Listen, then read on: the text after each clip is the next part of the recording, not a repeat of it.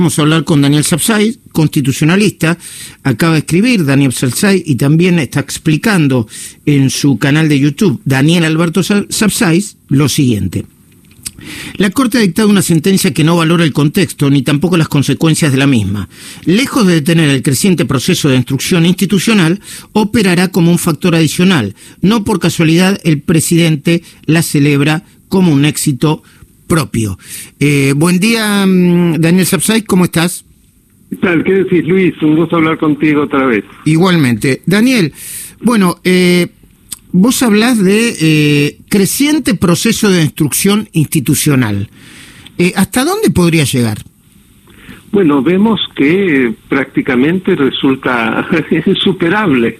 ¿Por qué digo esto? Porque la Corte Suprema no ha tomado una decisión propia de un tribunal que es el gran garante de la seguridad jurídica y de la integridad institucional del país, que sin lugar a dudas es un tribunal político en el sentido institucional de la palabra, y por lo tanto debía pronunciarse teniendo en cuenta sobre todo ese rol que le cabe en la Constitución y que además se lo ha dado desde el siglo XIX cuando se autodenominaba el arca de las libertades públicas, el garante de la, del sistema republicano, entre otras denominaciones.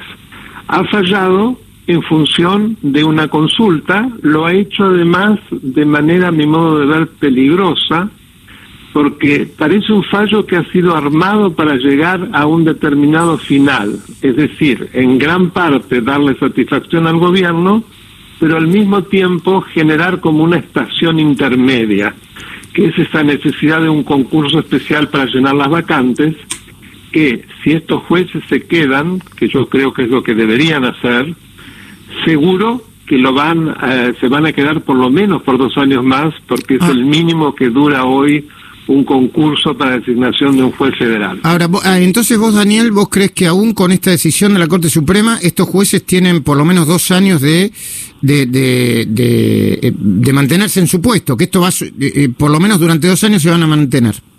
Mira, sí, porque inclusive la Corte, que ah, es un fallo que parece más una clase que realmente un eh, fallo destinado a dilucidar a fondo la cuestión, explica bien cuáles son los distintos pasos para designación de un juez. El primero es en el Consejo de la Magistratura, que es el más largo. No olvides que se debe llamar a concurso, que se deben designar jurados, que hay todo un proceso para impugnaciones, que después hay varios pasos según el reglamento del Consejo de la Magistratura. Eso lleva por lo menos un año, y digo siendo muy optimista, por lo menos. Y después el Consejo de la Magistratura por dos tercios debe eh, seleccionar la terna y elevarla para lo cual hace falta además en el seno del Consejo de los dos tercios, que el gobierno no tiene los dos tercios. Estamos hablando ocho de trece, no, no los tiene, con lo cual tiene que negociar necesariamente. Y después va al Ejecutivo, que el Ejecutivo decide sobre los tres a quien elige, y por último al Senado. Mm. Mira, para que te hagas una idea, en la Cámara Federal, donde en realidad hay un solo miembro bien, bien nombrado, después de lo que la Corte acaba de decir, que es el doctor Llorens, el, eh, la designa, su designación llevó más de siete años.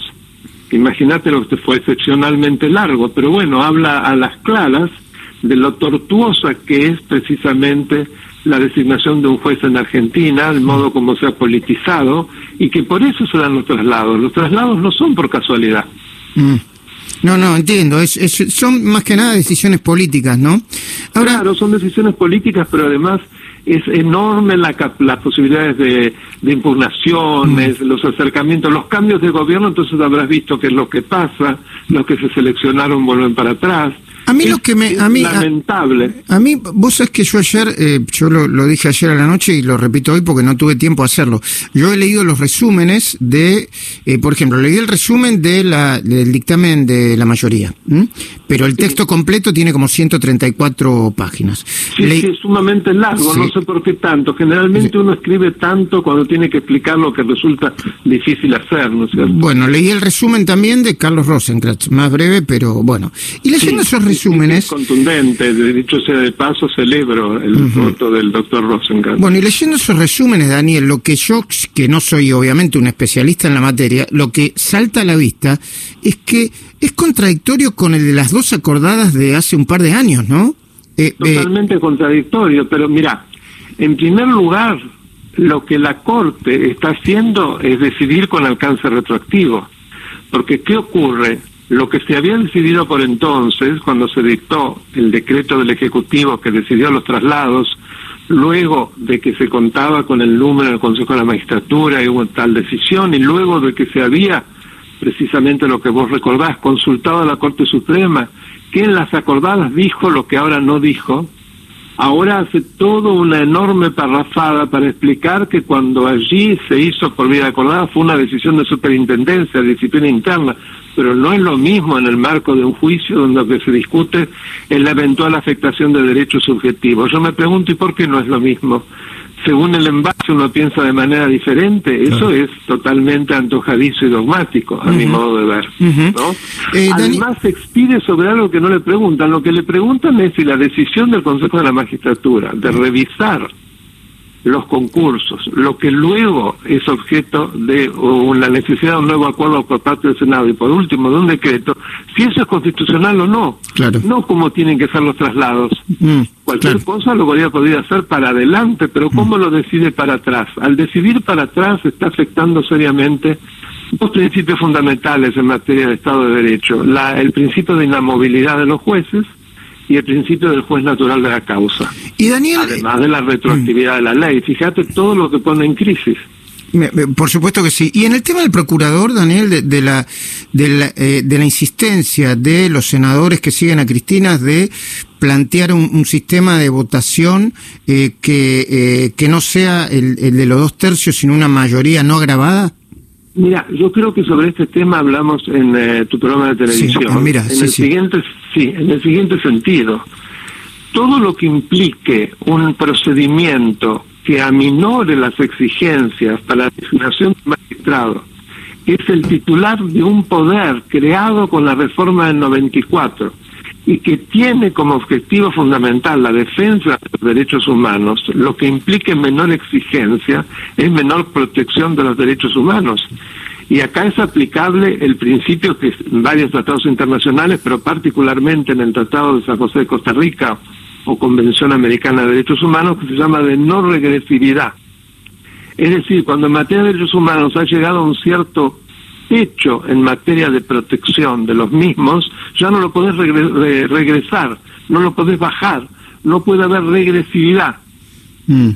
No sé si se entiende. Sí, se entiende perfectamente, sí, sí. Y es lo que ocurriría si apelan a esa eh, situación en donde le acortan el plazo del mandato, incluso se habla de cuatro años. Imagínate que si son cuatro años, más allá de la mayoría, va a ser un funcionario más del Ejecutivo. Cuatro años es lo que coincide con el mandato del, presidente de la Nación. ¿Y ¿Para qué queremos entonces un procurador independiente? Es una violación abierta a la Constitución. Mm. Y finalmente, el 31 de octubre te pronunciaste sobre la decisión de la jueza Capuchetti de reabrir, de rechazar la reapertura de la causa por enriquecimiento ilícito de los Kirchner, eh, pese a que Ollarvide había confesado que lo apretaron.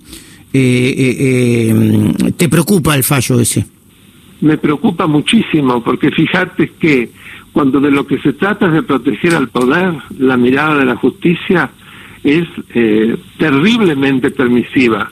Yo diría eh, casi eh, espantosamente permisiva, porque decide eh, desechar pruebas fundamentales, mm. como lo que hizo en su momento el mismo Yarvida en ese juicio, donde desechó las pruebas contundentes de los contadores que hablaban precisamente de que se había cometido fraude, es decir, mm. de que había enriquecimiento ilícito. Esas pruebas las sacó de lado muy rápido sobre ese yo. Después dijo que lo apretaron y ahora la jueza, entre otras cosas que rechaza, rechaza las declaraciones del propio juez. Sí, muy raro, muy raro todo. Gracias, Daniel Sapsay. Como siempre, recomiendo insistentemente, porque vale la pena, que vean el canal de YouTube Daniel Alberto Sapsay, donde se van a encontrar con sus consideraciones en materia constitucional y sobre el, asuntos del sistema judicial en general. Gracias, Daniel. Muchísimas gracias a vos, Luis, y ya voy a pedir nuevamente la grabación a producción, bueno. porque quiero subirlo a mi canal de YouTube. Muchísimas gracias, ¿eh?